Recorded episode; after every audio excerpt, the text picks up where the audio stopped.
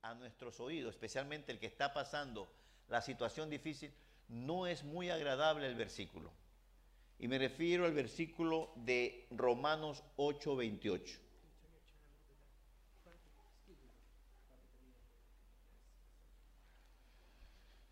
El versículo de Romanos 8:28 que dice, y sabemos, mire cómo comienza el apóstol Pablo, y sabemos, quiere decir que en algún momento el Señor se toma el trabajo de enseñarnos a todos. Por favor, escúcheme bien, porque a veces en esas situaciones, yo espero que nunca tengamos situaciones difíciles, pero es antibíblico. En el mundo tendréis aflicciones, pero confía, yo he vencido al mundo. Y sabemos, y lo tiene en la pantalla, dice, que para los que aman a Dios, si usted está aquí presente, si usted está mirando este programa a través de los medios, me está diciendo a gritos que usted ama a Dios. Entonces, si usted ama a Dios y usted y yo ya sabemos que en tiempos difíciles, dice aquí, todas las cosas cooperan para bien. Créamelo, si eso me lo hubieran dicho, el día que volví en sí, se puede decir, porque yo estaba como loco, hermano. Yo me despertaba y hablaba solo y créame lo que los, ni sé, no, recuerdo, pero fue algo que sucedió en mi cuerpo, no fue el COVID, gracias a Dios, el Señor nos ha guardado a todos, sino que se infectó el cerebro por, en inglés le llama el chingo, en español culebrilla. Me dio en la parte de atrás la culebrilla, tomó un nervio, infectó el cerebro y yo tenía problema, eh, hablaba solo, decías cosas en el hospital y un médico viendo eso si no me mandaron al manicomio porque hay un Dios grande. Y ahí que me hubieran dicho, todo va a orar para bien. Tal vez uno hubiera dicho, no, el problema es porque no estás en esta situación. Y termina el versículo, cooperan para bien. Esto es para los que son llamados conforme a su propósito. Yo soy un llamado. Yo estoy aquí en Seattle porque me llamó el Señor a esta ciudad. Yo tengo el privilegio de conocerlo a usted como pueblo del Señor, para alimentarlo, para que a través de este medio podamos, de, este, de esta, de, este, de esta interview, de esta eh, palabra, podamos crecer y usted tenga toda la confianza. Si en un momento, no solamente enfermedad es tiempo difícil, hay diferentes tiempos difíciles, pero usted tenga consciente que si usted ama a Dios, a usted y a mí nos han enseñado para eh, esperar, esperar cosas buenas de esa situación difícil. Antes de continuar, vamos a hacer una oración, hermanos, y continuamos como esto es enseñanza slash interview slash charla. Quiero que eh, en esto usted, eh, algo personal, que usted nos escuche la, la realidad, cómo es ser un, a veces un cristiano, un, de una posición así como el pastor, una posición, vamos a decir que lo voy a decir de esta manera, ya sé que puede hasta ser chiste, una situación más cerca de Dios, que tuvo que pasar esto para hacer que la iglesia haga ciertos cambios y para que la iglesia reaccione y hasta yo mismo cambie, cambie mi esposa, George, los que están aquí con nosotros, nos cambiemos por una situación que no fue fácil. Oremos, Padre que estás en los cielos, aquí venimos una vez más, Señor, con ese corazón abierto, sincero, Señor, enséñanos esta noche, esta tarde, perdón. Enséñanos que cómo hacer un mejor hijo tuyo, cómo ser un mejor servidor, un mejor esposo, mejor esposa, un mejor eh, servidor. Señor, enséñanos a través de esta palabra. Usa la palabra del pastor que, que hablaba esta tarde. Usa mis palabras, Señor. Eh, enséñanos a cada uno de nosotros que, que vale la pena, Señor, estar en este camino. Vale la pena servir, Señor. Vale la pena eh, pasar por momentos de prueba, de fuego, de, situación tan difícil. Pero, al final vemos tu gloria, vemos tu mano, vemos lo que tú vas a hacer conmigo, con mi familia. Vale la pena, Señor. Enséñanos, Señor. Usa este servicio, Padre. Llena tu pueblo con tu presencia. Espíritu Santo, siempre estás bienvenido y bendigo a los que te están escuchando a través de social media. Amén y amén. Y amén. Antes de, continuar, algo que, yo tengo ciertas preguntas y Ojalá no te corten. Yo, tú sigues, tú, tienes, tú más le sigues. Yo. Si me siento aquí nomás para que me miren, me siento aquí nomás. Entonces, algo que, que- que cuando- el, el versículo que, que no- ayer, hace, esta semana hablamos de que- o la otra semana creo que sí. ¿Cuál versículo leemos? Y dijo, este. Y dijo, ok. Lo primero que sale de la mente de, uno, este versículo no me gusta, porque es hard. Todas las cosas van bien, like, what? Eh, no nos gusta. Y por- ah, cuando comienza el versículo dar, dice, y sabemos. La palabra sabemos es, eh, es algo, es Es pasado. Sí, eh, pero es per- percibir. Entonces, cuando, cuando Dios, nos hace una prueba, hay una seguridad que Dios no va, a guardar. ¿Lo ¿Puede contar algo de, eh, ya sé que dice que no estabas consciente, pero en, ese momento sabías que Dios estaba contigo, podías percibir que, Dios estaba ahí, o mirabas a, George, a mi mamá, que estamos, percibías, era algo, algo Honestamente, los primeros tiempos eh, yo no recuerdo. Una enfermera me dijo, ya ahora último, que yo me pasaba acostado y dormía y dormía. Tuvieron que meterme eh, por, por la nariz, no recuerdo, no me duele. Bueno, sí, ya cuando estuvo consciente eh, me salía mucha sangre, no sabía por qué. Me dieron de comer por la nariz, porque pienso yo eh, que estaba, que estaba en, otra situación, en otro mundo. Eh, no me levantaba a comer. Es más, eh, debido al chingo, debido a la culebrilla, eh, yo no recuerdo, pero dice que yo me rascaba mucho donde me picaba y tuvieron que ponerme unos guantes para que yo sí vi los guantes, pero no me recuerdo que me lo pusieron. O sea, hay muchas cosas que están en, en- blanco en mi mente. Ya las últimas semanas cuando tengo recuerdo. Y de acuerdo a tu pregunta, eh, las últimas semanas eh, sí tuve una experiencia y eso es lo que quiero compartir para que cada vez que alguien, un familiar, espero que no, pero dele la esperanza que Dios va a estar ahí. Lo único que a veces, pues, hay familiares nuestros que el Dios que tienen no es el Dios nuestro. Eh, por eso es bueno tener el Dios que habla, que toca, que sana, que se mueve, que nos llevan a situaciones un poco, un poco complicadas, pero tiene un propósito, tiene un propósito y por eso dice, todas las cosas obran para bien para los que son llamados conforme a su propósito. Yo de ahora soy diferente, pienso diferente. Alguien tal vez me puede ver un poco que yo ya no hablo mucho, pero estoy adentro eh, pensando muchas cosas y yo bendigo a Dios porque hay- debe haber un propósito. Si usted me pregunta cuál es el propósito, todavía no lo tengo muy claro, pero estoy seguro que debe haber un propósito. Y algo quería decirte, Dad, eh, que yo me acuerdo antes que pasara todo esto, y sabe Carla, no, no tengo que está aquí, no creo que está aquí. Yo tenía ese deseo de cambiar, hacer algo diferente, pero un deseo un poquito desordenado, en el sentido que no me gustaba como mi papá hacía las cosas. Quiero ser honesto para que uno dice, wow, I do. No, no sea mentira. Sometimes you guys don't like it. That's okay. No me gustaba con, con las cosas que hacía mi mamá.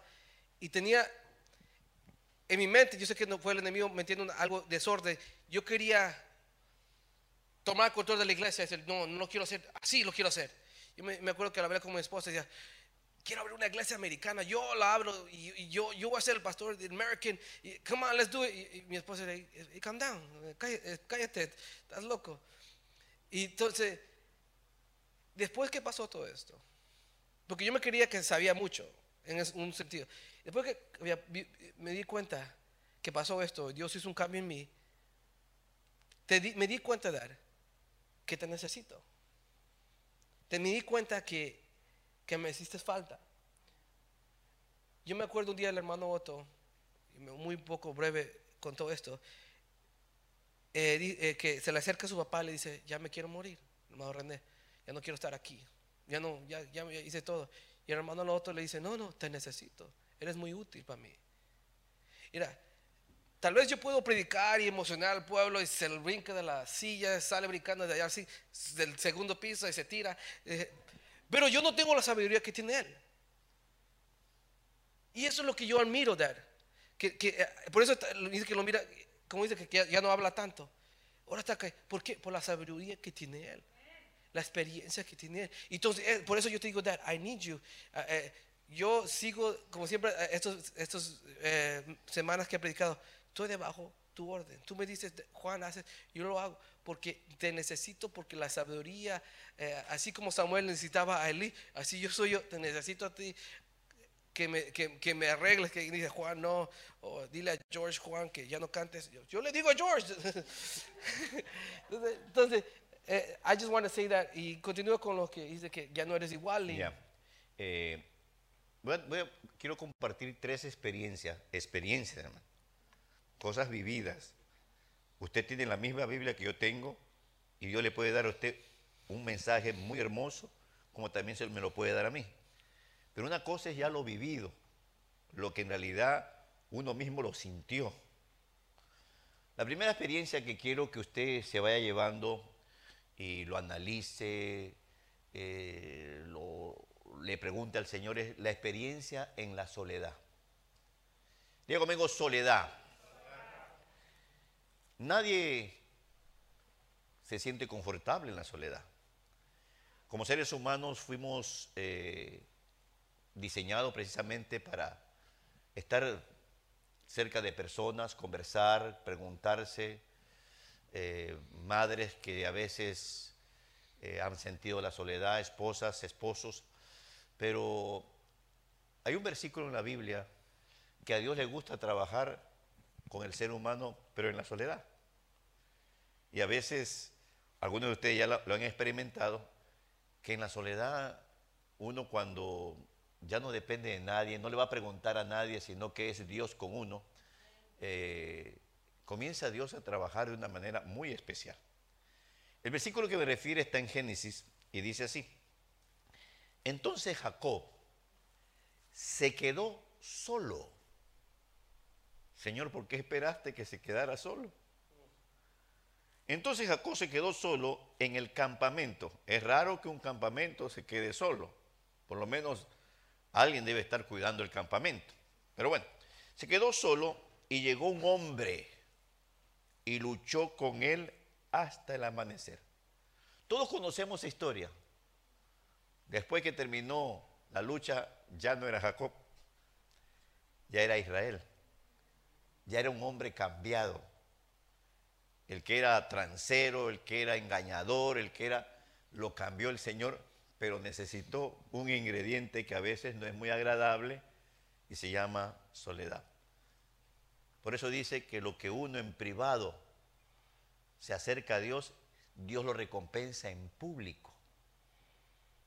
Esa experiencia en un hospital en donde dos, tres de la mañana uno no puede dormir, en donde no tiene de cerca a nadie, donde la soledad reina, tenía un reloj al frente, que ahora que estoy en casa le decía a mi esposa, este reloj de aquí en la casa sí, sí, sí se mueve, pero ese reloj del hospital como que estaba paralizado, no se movía.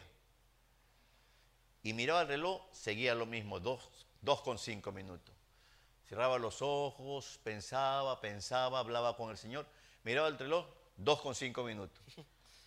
Créame lo que era mm, algo muy fuerte que me ministraba desesperación. Pero en esa soledad comenzó Dios a cambiar mi vida. Comencé a pensar mucho en Él, comencé a pensar en la obra, en los tiempos hermosos que Dios nos da en este lugar.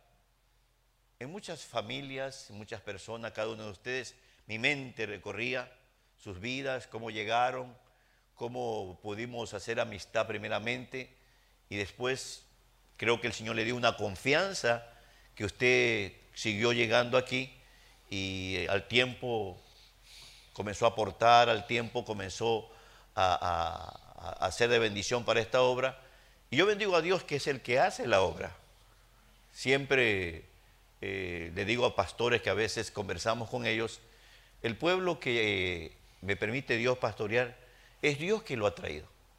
Muchos vienen en diferentes ministerios, pero los trae el Señor. Eh, las veces que yo he invitado a alguien, porque sí he invitado a personas que han llegado donde trabajo, así que usted es pastor, me dice, sí. ¿Y dónde está su iglesia? Venga, venga, yo lo llevo. Yo he cerrado mi trabajo, los he traído aquí pensando que en el próximo servicio llegarían, nunca han llegado. Entonces digo, no, Señor, porque recuerdo cuando no era pastor que Dios puso un día en mi oído que Él añadiría cada día los que han de ser salvos. Él es el que iba a hacer eh, que usted llegara. Por eso para mí es una gran responsabilidad eh, atenderlo, eh, ayudarlo, oírlo, darle un consejo, porque usted está aquí porque Dios lo trajo. Entonces la primera experiencia que quiero transmitirle es que en la soledad Dios comienza a trabajar, a ordenar nuestros pensamientos, a recordarnos lo que no debemos de olvidar. Ahí estoy, estaba pensando, eh, eh, dame un mensaje aquí en, este, en esta condición. Eh, nunca me dio un mensaje. En ese mes yo no recibí ningún mensaje de parte del Señor. No me puse a pensar en la posición que Dios me ha dado, en mi esposa, la pastora, en mis hijos, mis nietas, mis nietos. Y en ese era mi pensamiento a darle un valor. Por eso mi primer mensaje fue el valor de la familia. Porque yo extrañaba a mi familia. Extrañaba los valores, el acercamiento con ellos. Los extrañaba a ustedes porque también es mi familia espiritual. Entonces, eh, la experiencia en la soledad eh, hace un cambio en nosotros como que uno despierta, como que uno está eh, pensando en todo lo que va a ser mañana lunes y se olvida de que hay seres humanos que nos quieren, que nos estiman, que nos dan valores, pero a veces nos olvidamos de eso. Madre con niños pequeños, yo sé que a veces son cansados atender niños pequeños, pero eh, eh, ahí me va a contar cuando ya crezcan, ahí me va a contar cuando ya los niños ya no son niños, ya son jóvenes y ni siquiera quieren salir con nosotros. Sí. Eh, acompáñame a la tienda. No, ahí te dejo. Hace día fuimos aquí al hospital que está aquí cerca con mi esposa y vimos una ancianita, ya lo conté, de unos 85 años aproximadamente, solita eh, subiendo una cuesta bastante difícil de subir. Eh, y le preguntamos después, ¿quién la habrá dejado en la parte de afuera del hospital? Muchas veces hay hijos, gracias a Dios aquí no hay ninguno, que no honran y valoran a sus padres. Pero en esa soledad se aprende, en esa soledad Dios cambia, así como cambiaron a Jacob, Dios lo cambió a Israel. Estoy seguro que Dios me ha cambiado, tengo nueva manera de pensar, nueva forma de mirar las cosas, eh, de darle valor, especialmente a la familia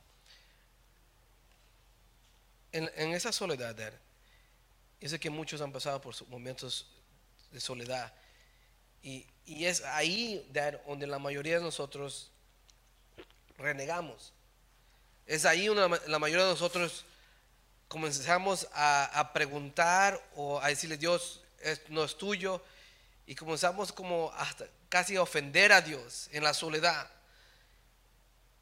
Porque eh, eh, a nadie le gusta estar solo. Eh, nadie una cosa es comer solo, pero una cosa es tener un problema y estar solo.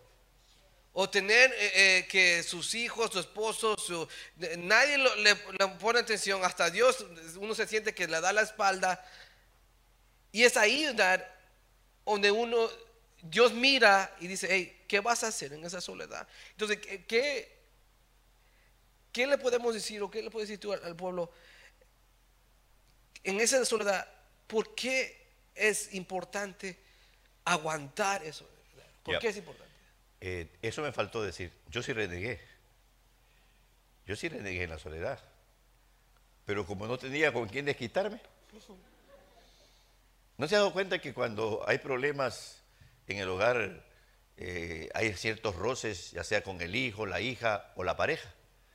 Pero yo solo en una cama eh, no podía desquitarme con el doctor, la enfermera. Se tenía que tragarme mis complaints, mis, reclamos, y no es fácil. Eh, uno derrama lágrimas, eh, no sabe cómo expresar eso que está sintiendo, no tiene una explicación, pero esa es parte de la enseñanza. Por eso usted lee el versículo ese hombre luchó, luchó con Jacob. no lo ministró, no lo aconsejó, luchó. Es una lucha entre lo natural y lo sobrenatural. Entonces, contestando tu pregunta, Juan, aprendamos, la soledad de alguna manera beneficia y uno debe decirle, Señor, aquí estoy. Como el canto ese de este hermano que dice, soy como el barro en la mesa del alfarero. Aquí estoy. ¿Qué puedo hacer? Porque si tuviera al lado alguien, le tiramos la culpa, por tu culpa. Por tu culpa. Eh, y tratamos de desquitarnos, sacar ese, ese sentir interno. Por eso yo bendigo a Dios que me permitió pasar esos momentos iniciales de, tal vez estar inconforme. Y ya después me dejé. Ya en la soledad me dejé, Señor, sigue pues. Le, repito, no fueron los primeros semanas, eh, ya fueron las últimas semanas. Las primeras semanas no recuerdo nada. No sé en qué condición estaba, desconozco. Eh, ya las últimas semanas sí, a veces me incomodaba porque venían ya no doctores ni, enfermeros, sino enfermeras, y muchas veces eliminaban sus partes íntimas. Bueno, eh, es, algo, es algo incómodo, eso ya es algo que quiero compartir más adelante. Eh, continuando en esto, ya sé que mm, seguimos con el tema de soledad. no, ya, ya, ya, la soledad creo que ya, aprendieron. no more loneliness, ya, ya, ya, aprendieron, creo que ya aprendieron. Eh, y algo que nosotros también, eh, pueda también llamar, uh, agree with me, y, de acuerdo también George y mi esposa, que algo que, que es difícil dar es cuando estás pasando por un trato, una, algo eh, que, que, que, duele, muy personal, para mí me dolía, es muy personal, que hay que tener paciencia. Y, es, y ese es lo, lo, lo difícil y nadie le gusta, ah, paciente, paciencia. como a veces los varones somos más impacientes, ¿no? I know, you, bro, uh, ya, ya, ya, todos sabieron aquí, right here, right here, brother. Entonces, los varones son impacientes y cuando la esposa le dice, ten paciencia, oh, más nos enojamos. Yes, no nos gusta. Don't tell us that, but we need it. Entonces, that, eh, eh, tú tuviste que, contabas de reloj que mirabas, no se movía. Dios trabajó en tu paciencia. Ya, precisamente esa es la segunda experiencia que quiero que usted se edifique, se, se nutra, se enriquezca. Y es la experiencia de la paciencia. Miren mis hermanos, tener personas que le llegan cada cierto tiempo, tomarle la presión, a sacarle sangre. Desde las 5 de la mañana es un, es un desfile de personas a, las, a 5 de la mañana, 5 y 5, 5 y 10, llegaba una persona, eh, le voy a sacar sangre, ya ve que para sacar sangre necesitan primero meter un, algo y después meten los tubitos. Bueno, eso era todos los días. Y era incómodo, hermano. Después venía otro. Bueno, eh, eso era un, era un desfile eh, y desde luego yo quisiera que eh, aquellos que de alguna manera le cuesta, le cuesta aprender la paciencia. Quiero darle un versículo que es Efesios 4.2 y dice así, sea siempre humilde, mire, sean siempre humildes y amables, sean pacientes unos con otros, unos con otros esposos, esposa, paciente, unos con otros. O no sé si usted quiera aprender paciencia como yo aprendí. Mire ahí, un mes acostado en un hospital, eh, con chingo, con culebrilla. Digo yo, no, diga, no, hermano, no. Sean pacientes uno con otro y tolérense las faltas por amor. Cuando el apóstol Pedro, Pablo, perdón, envió esta carta a los Efesios, no la envió porque se le ocurrió, Estoy seguro que en Efesio, la iglesia de los Éfesos, había gente impaciente, había gente que era orgullosa, había gente no muy amable. Y eso le llegó al apóstol Pablo, que tuvo que escribir esta carta. Y por eso le da ese consejo, sean humildes, sean amables, sean pacientes unos con otros. Porque él tuvo que haber preguntado, ¿y por qué, por qué la impaciencia? No, es que no. Si el otro no se apura, eh, si el otro eh, está cantando ya muchos coros, muchos cánticos, ya se desespera, hay que ser paciente. Y en ese hospital donde estuve el mes de marzo del 2021, que nunca se me va a olvidar ese mes, eh, ahí, que, ahí aprendí a ser paciente. Para que un hombre aprenda a ser paciente, se necesita ese tipo de, experiencia no muy agradable. Eh, no podía ser más. Es más, debido a, pienso a la condición que tenía, eh, yo no me podía levantar de la cama e ir solo al baño, primeramente porque tenía las piernas muy débiles. Esta pierna derecha yo no podía hacer esto. El doctor decía, levántala, no puedo. Levanta la otra, esta sí podía. Pero esta no. Esta no podía hacer. Oh, ya ve cómo son los médicos. Cuando un médico habla es como que estuviera hablando el diablo, hermano. Porque te manda unos desánimos, especialmente cuando están en un hospital. No, eso necesitas más, la, la, la, la, la, la, la. Y yo decía entre mi padre.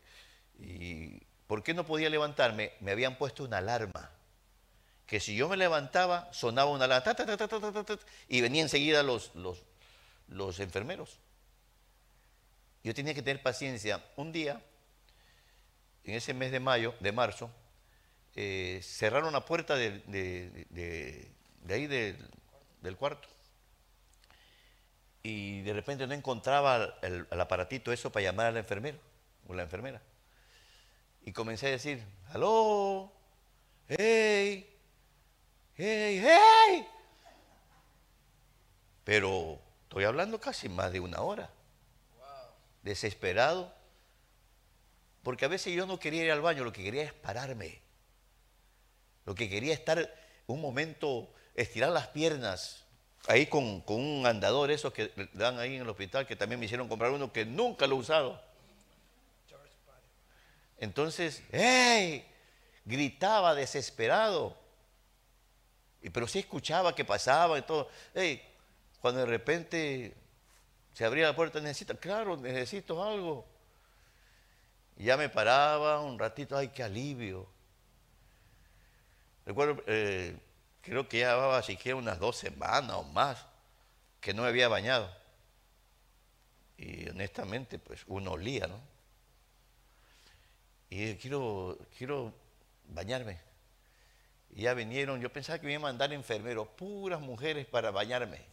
Wow. Hijo, yo dije, ¿por qué dije que quiero bañarme?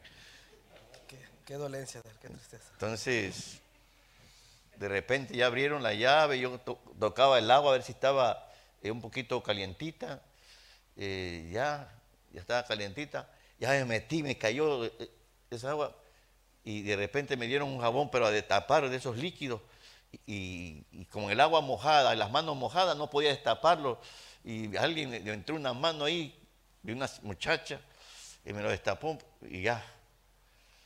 Y ya cuando ya, ya suficiente, ya, ya estaba bañado todo, cuando me dice, ya levántate, párate. Y qué vergüenza. Yo trataba de, dar, siempre la espalda, date la vuelta. O sea, es humillante eso, eso, y hay que tener paciencia. Con esa mala experiencia, solamente me bañé dos veces en un mes. ¿Se imagina usted? Así somos los hombres, no. No tanto porque no quería bañarme, sino no quería tener esos, esas malas experiencias. Eh, ya lo conté, pero yo bendigo a Dios que en esos momentos de, desesperación, porque lo contrario a paciencia es la impaciencia, es la desesperación, eh, estoy seguro que eran seres que Dios puso, desde luego yo no le vi las alas, pero fueron dos, un joven y otro que yo lo conoció, también joven, ¿cómo me ayudaron? Yo quería que ellos siempre estuvieran ahí atendiendo, porque a veces yo quería caminar. Y sí, a veces me sacaban a caminar, pero a veces no tenían tiempo de caminar. Y caminaba ahí en todos los pasillos, puras oficinas, puras enfermeras, médicos, ahí caminando. Y ahí estaba yo caminando, caminando, caminando.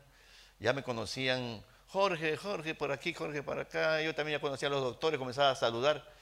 Eh, pero no, no, no, había mucho tiempo. Y a veces los doctores me preguntaban, ¿y estás caminando? Sí, pero no hay quien me saque, no hay quien me, me acompañe. Y sí necesitaba, en ese tiempo sí necesitaba el andador, porque no tenía mucha fuerza en las piernas, especialmente en la derecha. Y, esa experiencia de paciencia, pues tuve que, tuve que aprender, aprender a ser paciente. Eh, entraban, le sacaban sangre, eh, le medían la presión eh, y muchas cosas. Otra cosa que sí tengo consciente, pues, que yo no me podía limpiar cuando hacía popó. Y tenían que limpiarme. Yo quería que me limpiara un, hombre, pero todo el tiempo eran puras mujeres. Y dije, Señor, o sea, eh, son cosas que nunca había experimentado.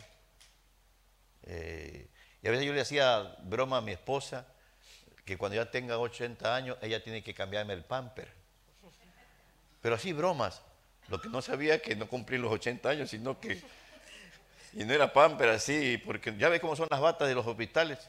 Uno anda propiamente desnudo, nomás con una bata que cada vez uno se la cubre porque son batas abiertas. Son raras esas batas.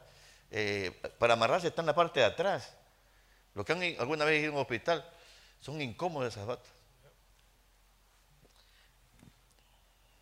Yo me acuerdo de, hablando de la impaciencia, el día que fuiste a Highline, y creo que lo conté la otra vez, estabas tú, el, ya no estabas ahí, tu mente ya no estaba ahí, y, pero eras, eras bien impaciente, no podías estar acostado. Yo me acuerdo que eh, estabas ahí en la cama y te, dolía, cierto, te quejabas de cierto dolor, y, gritabas, help, help, y yo estaba ahí en el cuarto, estaba en la ER, y tú me decías, hey, Juan, llama, porque, que me ayuden, porque nadie viene. Y, y yo que yo me levantaba, y, hey, lo miraban, no, entonces, se iban, no, te atendía. Y, pero tú impacientemente, eh, creo que tenías desesperación, como estaba hablando ahorita, tú te levantabas. No, let's go, Juan, vámonos. Y se levantaba y estaba conectado a la, máquina y la alarma sonaba, pi, pi, pi, y a ti no te importaba. Y que te querías levantar, pero en ese tratamiento que Dios te hizo pasar, eh, la impaciencia a veces te debilita. Tener paciente, uno está débil. Tú estabas débil y querías avanzar y no podías avanzar. Te levantaste y ahí temblabas y yo tuve que cargarte y, eh, y acostarte de nuevo. Y, varias veces tú me regañaste, Juan, tú lo sabes, vete de aquí, porque no estaba él. Pero yo, yo, yo sé, yo Mm, yo no lo tomé personal, o me está regañando. Entonces, y, y yo te costaba, porque tú estabas bien impaciente, desesperado, tú querías salir. Y viendo este versículo que estamos hablando, por eso el título se llama Todas las, todas las cosas. Y eso es donde yo quiero llegar. Estas todas las cosas, la palabra toda es, es muchas partes que completan algo. Si yo le digo a mi esposa, I love you, yo no solo la amo cuando ella me atiende y me hace de comer. O, me hace, o tú le dices a mi mamá, I love you. Tú, no solo, la amas cuando te hace de comer, o te hace piojito, o te, hace, eh, te, soba los pies, algo. Tú, tú la amas siempre. Siempre, en los momentos que te, está enojada ella contigo. Tú tienes que amar. Cuando ella no te hace de comer o le sale mal la comida, tú la sigues amando. Entonces, el, lo donde voy a llegar es, si nosotros le decimos todas las cosas y le decimos, Dios te amo, tenemos que amar el proceso que estamos caminando. El proceso de, momentos difíciles. Y, yo me admiro de porque en todo este tiempo que tú, tuviste ahí, yo nunca escuché, eh, no sé, George y mi mamá y mi esposa pueden estar, porque siempre hablamos contigo, escuché que tú te quejabas de Dios. Tú nunca dijiste, eh, esto, eh, no, maldigo a Dios, nada, nunca te salió una palabra así. Entonces me hace entender que en estos momentos difíciles el amor se demuestra en los momentos difíciles, hermanos. El amor se demuestra cuando tu pareja está bien enojada contigo y no quiere hablarte. No te, ahí usted se demuestra. Si tú no la amas, usted corre y se va. Pero se demuestra el amor cuando uno está pasando un momento difícil. Y tú pasaste por estos momentos difíciles, momentos de impaciencia, momentos de soledad y quedaste firme. No te moviste, no dijiste, no, ya no voy a estar con él, ya no voy a ser pastor, tú quedaste firme. Y eso quiero que tú eh, tal vez agrego un poquito más a esto. El valor de, de, quedarse firme, dar, en los momentos de esto. Porque muchos, como dije al principio, muchos en los momentos de estos, cuando eh, estás solo y en paciencia, mejor me voy. Entonces no hay amor. Entonces, ¿dónde, se muestra, ¿dónde está el amor? Porque yo digo, I love you, God, ¿ok? You love me, mira, te voy a pasar por el fuego, a ver si me amas ahí. Y ahí tenemos, demostramos el amor. Tenemos que demostrar el amor en el fuego. Ya. Eh, como ya se lo he dicho varias veces, los primeros tiempos no recuerdo. Pero en realidad hay evidencias, inclusive ellos vieron, de que varias veces eh, la enfermera me encontraba alabando al Señor. Si honestamente yo no recuerdo. Eh, a veces pienso que Dios como que me anestesió esos primeros tiempos e hizo cosas y ellas decían que yo estaba alabando al Señor, que me encontraban así con las manos levantadas, ahí en la cama del hospital. Esto me recuerda 1997, que tomé la decisión con mi familia de venirnos a estas tierras humanamente no teníamos necesidad de venir a Seattle. No es que me estaba yendo mal en Los Ángeles, todos conocen ya la historia, cómo vivía en Los Ángeles. No era para predicar, el pastor me ponía a predicar los domingos en la mañana, 900, mil personas. La mitad estaba en la iglesia, ya en la tarde el, servicio era de 2.000, 2.200 personas. Y por predicar no, pastores me invitaban eh, para predicar en sus iglesias. Y tomé la decisión en el mes de, era mes de abril de 1997, volví en sí, porque era como, como que estaba anestesiado, con toda, mi familia vino otra vez a aventurar, pero yo estaba como anestesiado, volví en sí allá por el mes de agosto, septiembre, ¿qué hice? Cuando no había nada, nada, nada. Eh, tuve que poner la oficina que tenía allá en Los Ángeles para poder sostener la familia, pero volví en sí y ahora me recuerdo como que después de varias semanas volví en sí. Pero esas varias semanas iniciales, la evidencia que hay, que me cuentan, es que me, encontraban levantando las manos. Y creo que Dios eh, eh, me enseñó que el único que me podía sacar de ahí era el Señor. El único que me podía ayudar era Dios. Y era en el tiempo de Él cuando Él quería, no cuando yo quería. Sí, los últimos ya días, creo que yo le decía, George, sácame de aquí, ya no aguanto. Eh, claro, humanamente eh, a veces la carne me desesperaba y varias veces me daban esperanza los médicos, ya estás mejor. Eh, me hacían, eh, me hacían eh, terapia de la mente. Un día digo una, dos chinitas, dos chinitas, parecían gemelas. Trajeron unas cajitas. La una estaba vacía, la otra estaba llena. Quiere que ponga la pasta dental en la otra. Yo me la quedaba viendo y dice, ¿esta cree que estoy loco? ¿Qué cree? la pasta de ¿qué más? le puse todo, o sea, estaba consciente, estaba mi mente lúcida y me quedaban viendo. Eh, otra de un día me dijo, eh, recuerda este número, 450, hasta el día de hoy lo recuerdo, 458. Te lo voy a preguntar al final para ver si te recuerdas. Y me comenzó a decir un montón de preguntas, la, la, la, la, la. ¿Qué número dijimos al principio? Después casi una media hora de hablar. 450, hasta se lo grité en la cara. Y me quedó viendo así como que dice, eh, bueno, este aquí está, está normal en su mente. Porque pensaban que como las primeras eh, semanas yo hablaba solo y tantas cosas, mi mente no estaba consciente, pero todo eso se necesita paciencia. Uno no no puede reclamar, no puede decir esto, esto, otro. Uno tiene que estar en silencio, como que dice Dios, yo voy a usar estos enfermeros para que aprendas a ser más paciente. Y de por sí yo era, ya era, algo paciente, a veces sí tenía ciertos eh, desvíos de impaciencia como todo ser humano, pero yo bendigo a Dios que ahí como que se me afinó la paciencia. Desarrollando ese versículo que, introducimos en el principio, en el versículo dice, cooperan, está en ese versículo, cooperan. La palabra cooperar. Cooperar. Yo estudiando esa palabra, la palabra cooperar es ayudar a otros menos avanzados para que desarrollen. Entonces, en este tratamiento, hay, el tratamiento que pasas tú, el, tratamiento que pasamos, la prueba de cada uno de nosotros, lo que quiere Dios hacer es que desarrollemos lo que tenemos adentro.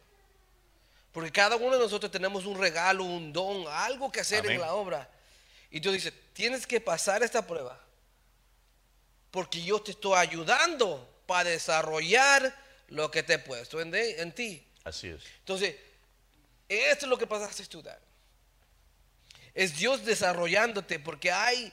Por eso me, encanta que, ya no habla tanto. No digo que no me gusta escucharlo es que, porque a veces hay muchos que, hablan por hablar. Y solo, ¿para qué hablan? Para que conozcan que saben, saben mucho. Pero me gustan que mi papá, él es paciente. Paciente. Y tal vez te dice, otro día te cuento, otro día te digo. Porque sabiduría. Y, me, gusta, porque a veces yo estoy lo contrario. Alguien me dice algo y quiero encontrar la, quiero la solución. Señor, háblale, ayúdame, ayúdame. Y a veces no pasa nada, pareces tonto, parezco el tonto. Pero porque es que no he aprendido a desarrollar a veces lo que Dios ha puesto. Entonces, lo ha puesto en mí. Y a veces les, les, desarrollamiento, something like that, toma un proceso. No viene de la noche a la mañana. Entonces, esto es lo que te pasó dar. Ha trabajado en la paciencia y ha, trabajado en mí. Y yo he visto cambios en muchos hermanos que han apoyado esta obra en un eh, diferente. me sorprendo porque, mira, we're not a lot. No que we're, wealth, pero hay dinero para comprar ciertas cosas. Y si yo le digo a un hermano, eh, a varios hermanos les digo, hermano, ¿me puede ayudar? Ellos están dispuestos a comprar. Necesito un nuevo bajo y hay como cinco hermanos que están dispuestos a comprarme un nuevo bajo. no, sé, not true, I don't need one. Pero lo que quiero decir es que tenemos que confiar en Dios. Que este proceso es para desarrollar lo que está dentro. Lo que está dentro. Hay un pastor que nos llamamos por lo menos tres veces en la semana. Y me confirma Juan, él dice que él es lo que tiene adentro de parte del Señor. Y quisiera que ustedes tomaran esto como un consejo pastoral. Trate de, desarrollar lo que Dios ha puesto dentro de usted. Eh, trate de, no buscar eh, lo que otro está haciendo. Usted tiene algo de parte del Señor que está desarrollando. Y si necesita paciencia, por ejemplo, muchos de ustedes me han demostrado, no solamente a mí, sino al Señor, que son pacientes con esta obra. Te has visto que esta obra, los que tienen ya años, cuando estábamos en el primer templo, la obra llegó un, llegó un tiempo que no había ni dónde parquearse por la, cantidad de personas, estaba a full. y humanamente uno se siente contento de que nos visiten personas, que se queden personas. Eh, yo le podría contar con nombres y listas las personas que se han acercado a mí, dice, queremos congregarnos aquí y aquí nos vamos a quedar, pero mm, no sé dónde quedaron esas palabras, pero ya no están aquí.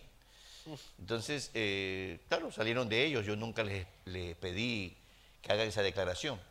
Le digo esto porque ustedes han tenido paciencia. Dios me está trabajando a mí, pero también lo están trabajando ustedes. Tal vez no en la condición como me trabajó a mí. Han tenido paciencia. Puede que a alguien le haya llegado pensamiento. Ya hay menos gente en la obra. Eh, un hermano un día se me acercó, ya no está aquí con nosotros, y me dijo, pastor, estoy preocupado. ¿Qué le pasa? Se, va, se está yendo la gente. Bueno, no me están dejando a mí. Están dejando pues al, dueño de la obra. Eh, yo lo que soy es el sirviente, el Hijo de Dios que le sirve al Padre para que aquí Dios alimente. Si alguien pues es libre, puede ser guiado por el Señor o tendrá otro guiador. Pero eh, ustedes están aprendiendo paciencia, me han demostrado, se lo repito también al Señor, tener paciencia de que la obra poco a poco eh, ha ido pues manteniéndose llegan personas, se van personas eh, y, muchas cosas. Habrán personas que no pueden venir por diferentes motivos, pero lo importante en este momento es precisamente eh, mantenernos siempre pacientes. Dios tiene muchos regalos para cada uno de ustedes y va a florecer, se lo aseguro, va a florecer. En todo ese proceso, y el tema es el proceso de lo que pasó al pastor la importancia de, de ser obediente. ¿A quién no le gustan los hijos que sean obedientes? everybody, pero la realidad que that's not true. Y es un proceso, la obediencia es un proceso de repetición. A los niños, no hagas eso, no hagas eso, no hagas eso. Y, y por eso George siempre recuerda, levante sus manos, alaben a Dios, grito, porque si no le dice George, no lo hace nadie. Porque es una, es una repetición. So, la obediencia hay que a veces repetir. Y sé que. En, eh, eh, ¿Quién nos puede contar ahí? Porque a veces es difícil para un cristiano obedecer, ser firme en el camino cuando vemos que el, camino se ve que se está deshaciendo y no, si voy a la izquierda, a la derecha, ¿qué hago? Eh, le dices a Dios, where are you? Y Dios dice, ser obediente. Ya. en el pueblo judío, actualmente hay una división y es el judío ultra ortodoxo. Judío ultra ortodoxo. Ellos son obedientes hasta el extremo. Segunda vez se mete usted en un documental de ellos, de los ultra ortodoxos, eh, hay una declaración de una judía chilena que regresó a Israel y ella dice, yo prefiero que mi esposo sea como dice la Biblia, que no haga nada, que no trabaje. Yo soy la que trabajo. Tiene como, como ocho hijos. Eh, yo soy la que debo trabajar. Él debe estar en casa leyendo la, la Torá y pidiéndole a Dios la bendición para nuestros hogares. Y uno dice, padre, cuando uno escucha eso, eh, y honestamente, pues nosotros los varones la bendición viene por nosotros, dice, la bendición viene por la cabeza. Pero ellos se van al extremo. Este es el caso de un judío ultra ortodoxo que venía caminando por una acera cuando ve una dama que también viene en sentido contrario y el ultra ortodoxo cruza la calle y se va a la otra acera porque ellos creen que no se debe acercar un hombre mucho con una mujer. Cuando ellos danzan, porque sí danzan los ultraortodoxos, se sacan un pañuelo y una punta del pañuelo está en la mano de él, la otra punta se la da a, la esposa, porque deben danzar, eh, agarrar, no se deben tocar, no se deben tocar pie, mano con mano, porque eso puede despertar. Bueno, eh, es unos, unos, unas reglas que creo que nosotros no aguantaríamos los ultraortodoxos, eh, me cuentan, yo no, no, los he visto, pero tienen su forma muy especial en, el aseo personal.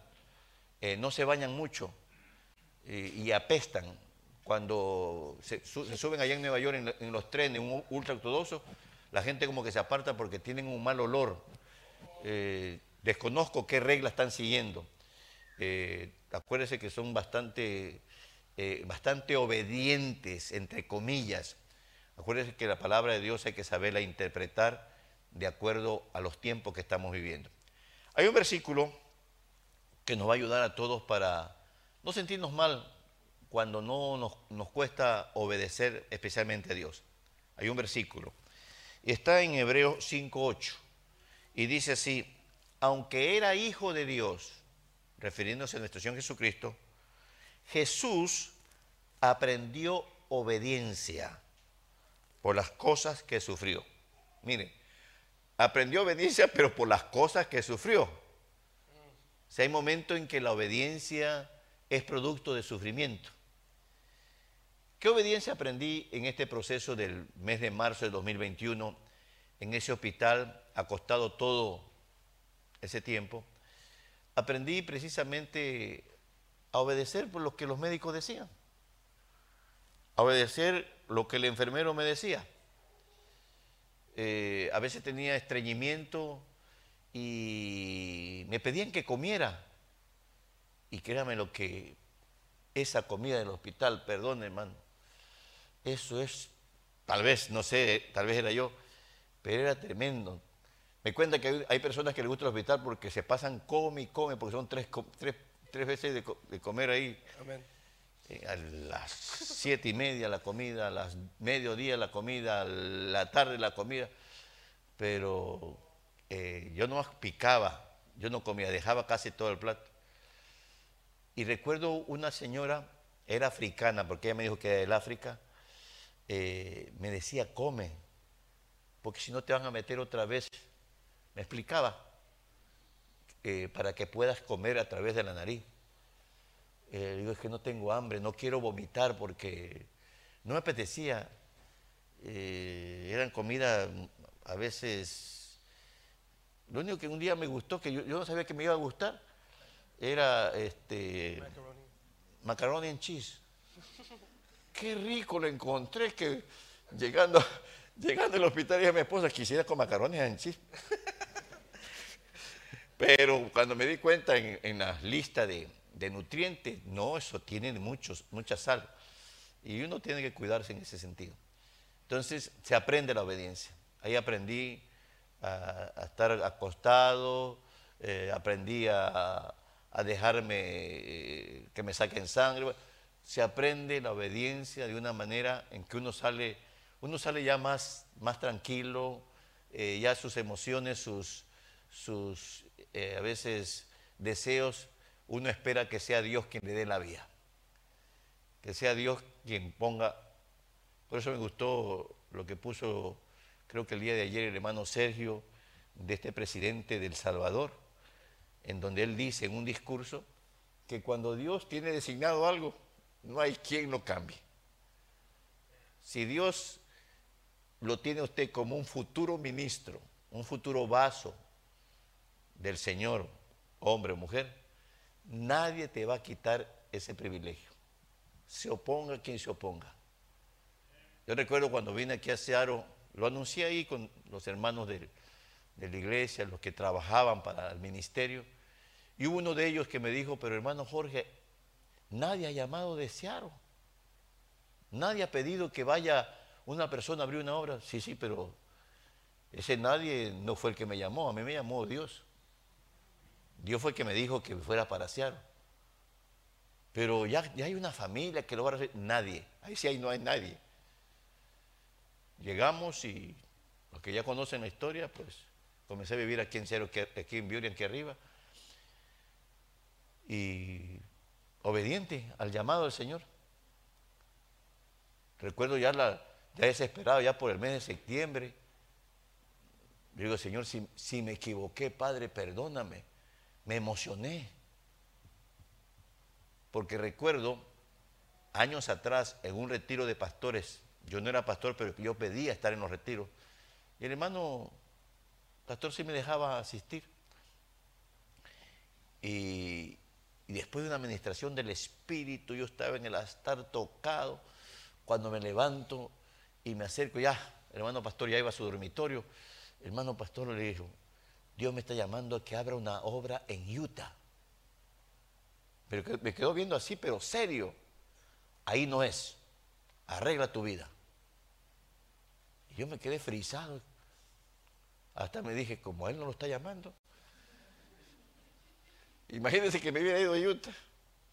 Ahí mis hijos en bicicleta con ropa blanca, con camisa blanca y corbata entregando el libro del mormón, hermano. Por eso es en el tiempo del Señor. Gracias al Señor, pues felices estamos aquí en este estado, contentos. Y esta es la última experiencia que quisiera que usted también la atesorara, se enriqueciera. Sea obediente a Dios. Dios nunca te va a fallar. No, es que yo quiero esto. Seamos obedientes al Señor. Yo sé que hay cosas que, como dijo la profecía, en 10 días va a contestar. Esperen los 10 días. Dios te va a contestar. Dios te va a decir, mira, eh, espérame, es que lo necesito, si es mañana, no, dije 10 días y van a ser 10 días. Entonces es muy importante la obediencia. Yo aprendí obediencia. Eh, doctor, yo quisiera irme a mi casa. No, todavía no estás. Había un chinito doctor, eh, su apellido se parece al nombre de Juan. Era Juan, doctor Juan. Pero era con W, U, A, N. Ya ve cómo son raros los, nombres de los, de Doctor Juan, eh, ya estoy bien, ya me puedo ir a casa, ya pasé los test de, de la mente, de, ya puse las cositas de, un, de las pastas de dientes a otro lado, ya estoy bien. Ahí en mi inglés se lo decía, ¿no? Eh, todavía no está bien, necesita un tiempo más. Y ahí uno tenía que obedecer, no podía hacer nada, no podía reclamar. No podía decir el pueblo unido jamás será vencido. Y por eso, tres cosas que quisiera que usted eh, la atesore. La primera cosa, eh, por favor, sea eh, en tiempo de soledad, deje que Dios trabaje. Cumplamos lo que cantamos. Soy como el barro en la mesa del alfarero. La segunda cosa, sea paciente. Y por último, seamos obedientes. Creo que estamos a punto de terminar. Eh, algo también quiero que ustedes sepan, la fuerza que estuvo mi padre, el pastor, no solamente fuerzas físicas, fuerzas eh, eh, mentales, porque ahí, cuando uno tiene un problema, no solamente hay que pelear con su propio cuerpo, pero también tener fuerzas en la mente, we can do it. Y esto se lo conté a él. Escuchando yo un, mensaje o una predicación de T.D. Jakes, dice que a él lo, operaron de la espalda y que era un dolor fuerte y lo operaron y, él, no le gusta el hospital, algo que él tiene, no le gusta el hospital. Y él dice que escuchó al doctor que dijo, si se levanta T.D. Jakes y se levanta al escritorio front desk, puede ir a su casa. Él escuchó eso y dijo, ok. Con un dolor de la espalda, recién operado, él se levantó con todas las fuerzas y caminó al front desk. Porque no quería que estar en un hospital. Nosotros escuchamos del doctor que decía, él no va a poder caminar. Tiene que ayudar. Nosotros ya preparando. Yo me acuerdo, Tony, arregla el baño, pone algo porque eh, el pastor va a querer usar eh, wheelchair y todo lo que nos viene a la mente. Pero él decía, no. Pues ahí tiene el lanador, nuevecito. Si alguien lo quiere comprar, ahí está en la casa, nuevecito, se lo vendemos barato. Porque en, en su mente, no voy a estar ahí. Entonces, en, uno a veces espera tanto, oh Dios me va a dar la fuerza, oh Dios me va a dar No, ok, Dios da la fuerza, pero nosotros tenemos que tener en esa mente, hey, sí podemos avanzar, sí podemos eh, conquistar, sí podemos recibir, y tenemos que en nuestra mente seguir peleando. Porque ahí nos ataca el enemigo, en tu mente te ataca, te ataca, para que tú no puedes, tú no sirves, tú estás débil, tú estás enfermo, y te sigue, te sigue. Y si aceptamos eso, No podemos. El pastor nunca aceptó. Fue difícil. A veces nosotros lo miramos. I don't know what's going to happen. Yo me acuerdo un día que tuve una conversación con Tony. Tony, no sé qué va a pasar. Creo que vamos a tener que cambiar todo porque el pastor ya no lo mira igual. Porque el, enemigo sigue atacando la mente. Pero él no se quedó ahí.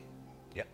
Una de las cosas que hasta lo he aconsejado, y puede que me esté escuchando el hermano, eh, uno tiene que demostrar que le cree a Dios. Uno tiene que demostrar, yo sé que físicamente a veces eh, como que no se puede, pero eh, Dios le da fuerza a uno. Pero uno tiene que creerle al Señor. La palabra dice, diga al débil, fuerte soy. Y yo le decía al hermano José Olea que un día me llamó que en realidad pues eh, es bastante complicado atender a su, a su esposa. Y yo le decía, es que ella tiene que poner de su parte.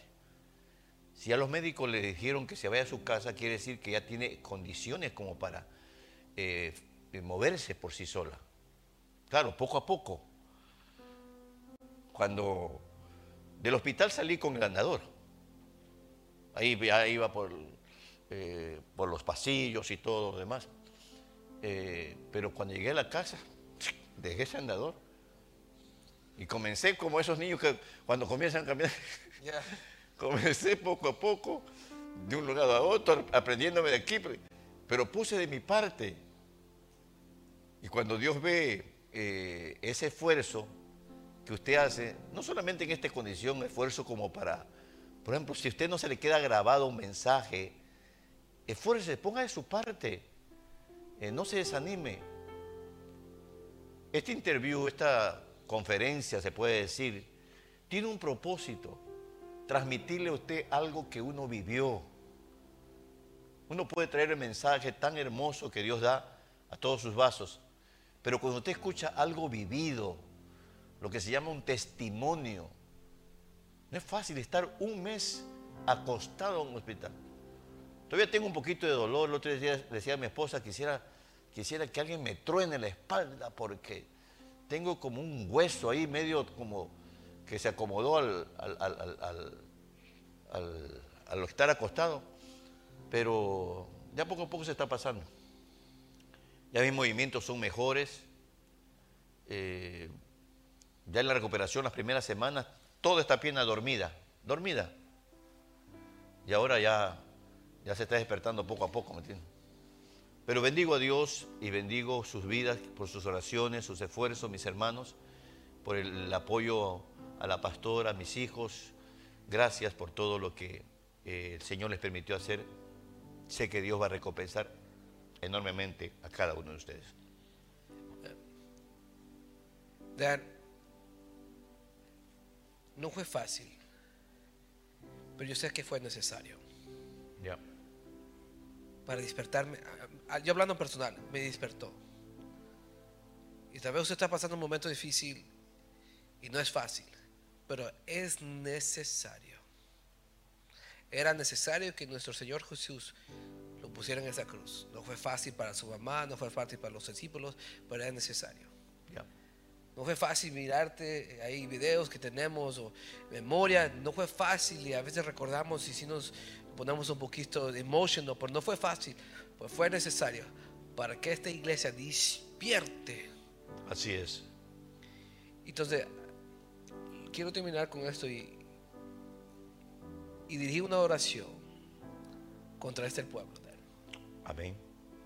que, que no tiren la toalla porque están solos, no tiren la toalla porque hay impaciencia, no tiren la toalla porque no quieren obedecer lo que, el tratamiento de Dios. Que Dios derrame unas fuerzas para dar otro paso. La razón por que tú estás bendecido, porque no has parado de dar. Es un ejemplo para muchos, no ha parado. Se le fue el hijo y sigue contando. Casi pierde la iglesia y sigue avanzando. Se ha ido mucho pueblo y sigue avanzando. Ha tenido problemas con muchos y sigue avanzando. Casi se muere, vamos a decir, y sigue avanzando. ¿Cuál es la clave, hermano? Seguir avanzando. Seguir avanzando. El tratamiento de Dios no es fácil, pero seguir avanzando y no vamos a parar. Porque cuando uno dice yo te amo Dios, amar todo el proceso, Dios ha sido bueno. amar el proceso. Yo no puedo decir yo solo amo a Dios cuando me bendice, me abre una puerta. That's, eso no es un verdadero cristiano. Amarlo todo. Cuando Dios te dice aquí te voy a probar. Amén. Entonces, o hacer una oración parado, sentado, como a dirigir al pueblo. Póngase de pie, mi hermano.